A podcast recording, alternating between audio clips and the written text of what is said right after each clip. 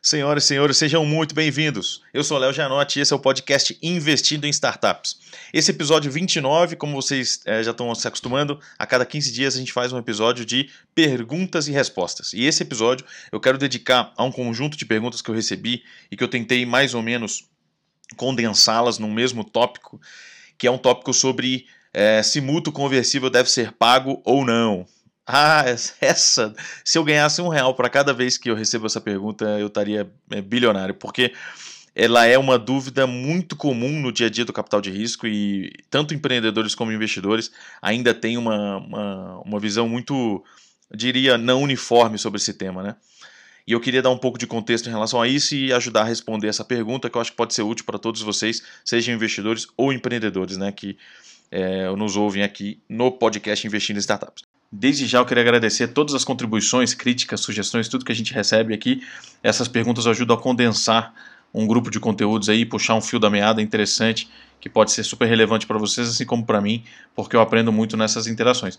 E aí, é, a linha de raciocínio que eu acho que dá para ser construtiva nessa resposta, se o mútuo conversível deve ser pago ou não, é primeiro é, pontuar que o mútuo conversível é um instrumento, muito mais do que uma dívida.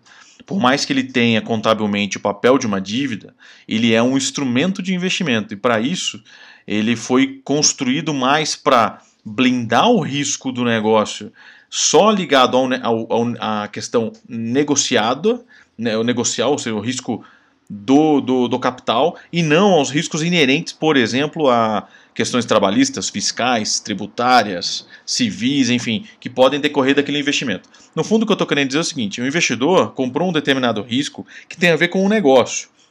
Ele não pode estar sujeito, até porque ele não está no dia a dia da gestão, ele não está envolvido com as decisões operacionais tomadas pela companhia, como pagar impostos em dia, como contratar ele pode influenciar, e lógico que vai, né, através das diligências, das, da, dos relacionamentos com a companhia, mas ele não pode obrigar, tendo 10, 15, 25% da companhia, não pode obrigar que o empreendedor, por exemplo, pague as guias no dia certo, ou que ele contrate as pessoas pagando as guias de INSS da forma correta.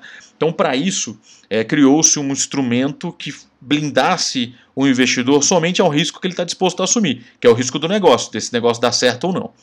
E nesse sentido, qual é o contexto que a gente precisa analisar? É o contexto societário brasileiro, que é um contexto onde as limitadas no primeiro estágio e depois quando elas evoluem, elas tendem a se tornar sociedades anônimas, é, SAs, onde em vez de você aportar o dinheiro diretamente no capital social dessas empresas, se tornando sócio numa operação que a gente chama de cash in, e depois até eu posso fazer um episódio só sobre cash in cash out, né? ou seja, como é que você coloca dinheiro no caixa da companhia ou você compra sócios em, em operações secundárias, isso acho que merece um tema específico, mas quando a gente entra numa companhia, se o mundo não tivesse esse risco operacional do que eles chamam de constituição da, da personalidade jurídica no Brasil, enfim, é, se esse risco não existisse operacional, os investidores poderiam ser sócios no primeiro dia.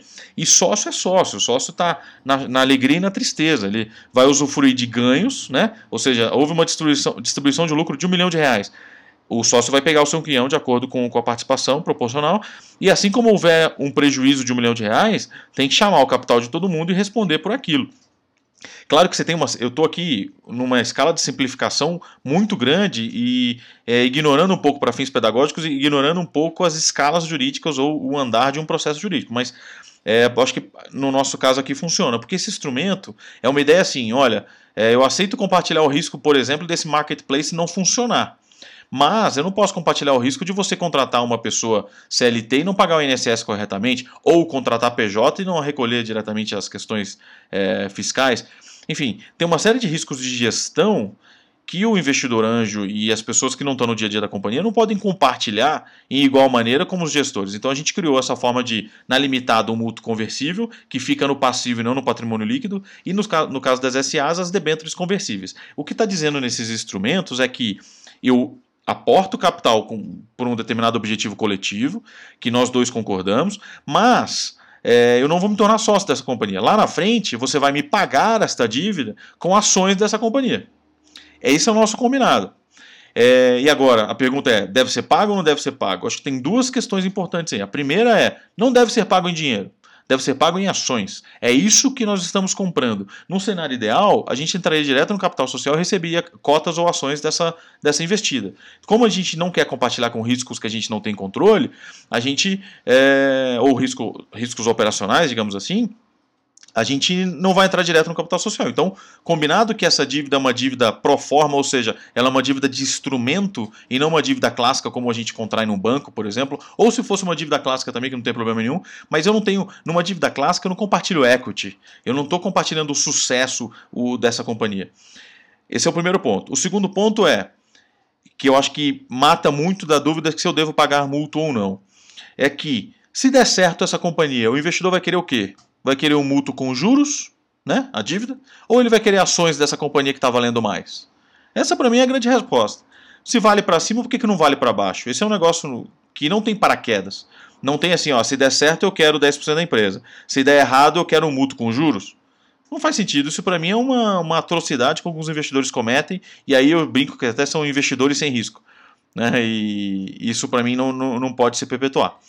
Existe a cláusula de pagamento que chama-se vencimento antecipado, e isso é muito importante. Essa é uma cláusula que, que diz sobre a quebra do combinado. Então, nós combinamos que o dinheiro vai ser usado, por exemplo, para um novo centro de distribuição ou para a contratação de uma máquina de vendas mais efetiva, e esse é o nosso combinado.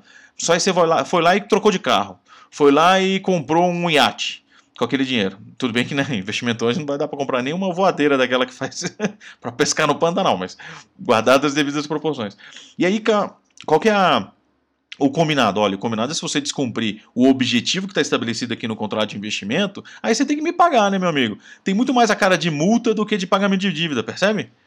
Então o combinado é, olha, eu vou te colocar aqui 500 mil reais no caixa em troca de X ações ou de é, eh, 10% da empresa, depende da forma como você quer significar isso, e é, você vai me pagar isso em ações lá no futuro, porque eu não quero agora entrar no capital social da companhia e compartilhar o risco de tudo que vai acontecer operacionalmente. Eu estou disposto a perder o dinheiro que eu coloquei, mas não mais do que isso.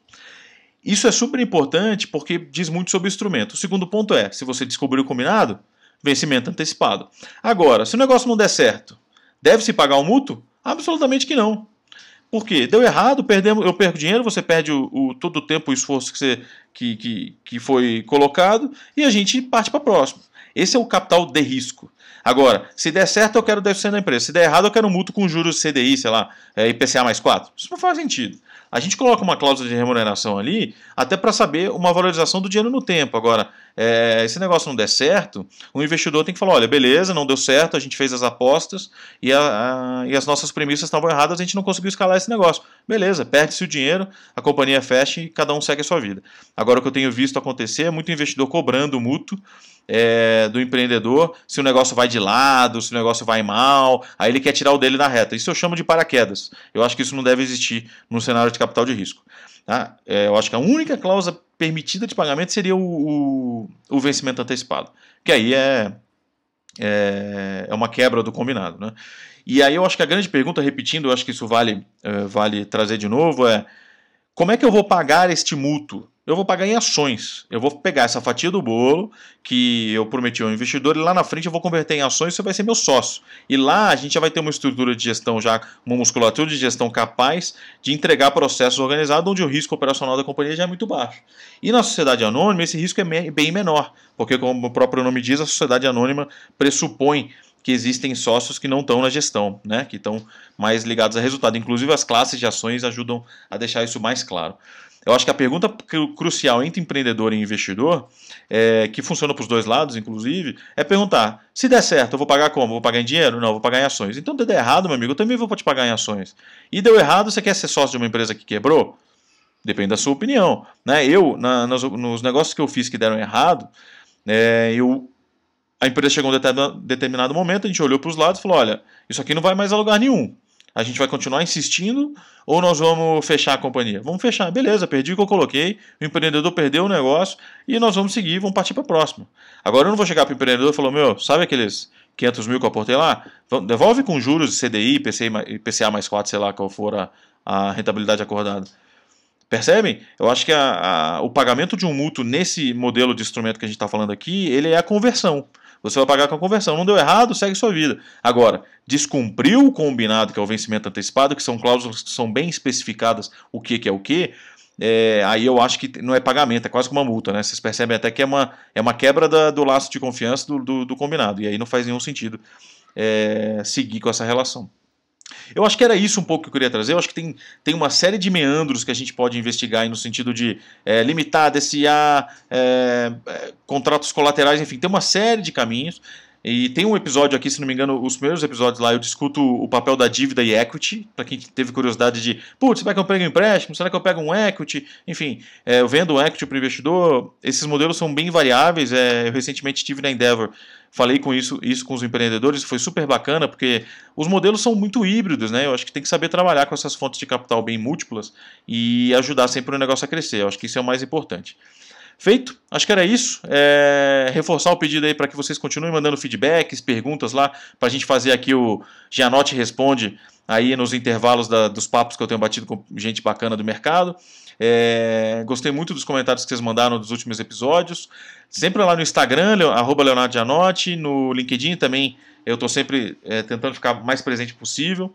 E aos poucos a gente vai mantendo essa interação que é super sadia para todos os lados. Feito? Gente, muito obrigado, fiquem bem, mantenham a positividade e bons negócios aí para vocês.